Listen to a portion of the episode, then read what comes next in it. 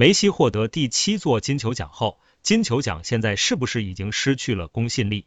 事情上，很多球迷觉得莱万更应该获奖，并说金球奖失去了公信力。那么，为什么评选机构依然选择了梅西？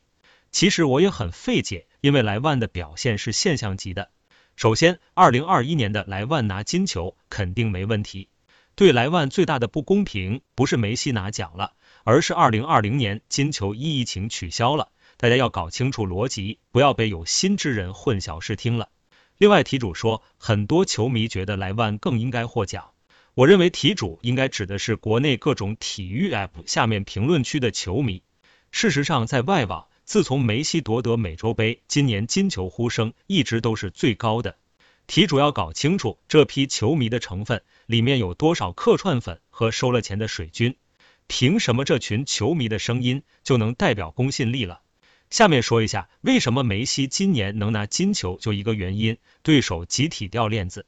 首先大前提，二零二一年是大赛年，大赛年评金球，团队荣誉评分国家队杯赛、欧冠联赛、其他杯赛。今年金球就是矮子里面挑高个，梅西今年能拿金球，全靠竞争对手掉链子，甚至莱万能拿第二，也是托了姆巴佩、德布劳内、凯恩、C 罗等等这批人的福。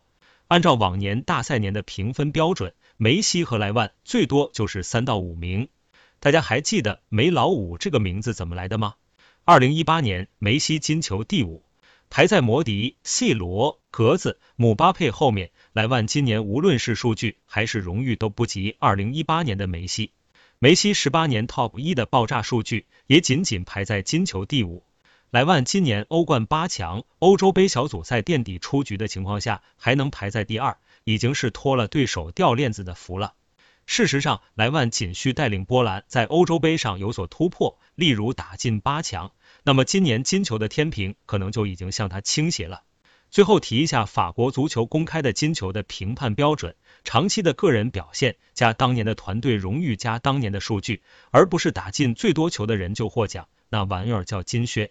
只比进球数，那么摩迪、卡纳瓦罗等人这辈子都拿不到金球。当然，爆炸的进球数据会在金球评选上加分，这项数据的权重也会综合对手的情况有所调整。莱万今年也只是输梅西三十多票。去年的金球被取消加今年个人高光的表现，除了数据加分，莱万的票里面肯定有一部分同情票。本来美洲杯后梅西稳拿金球，到最终三十票险胜也算合理。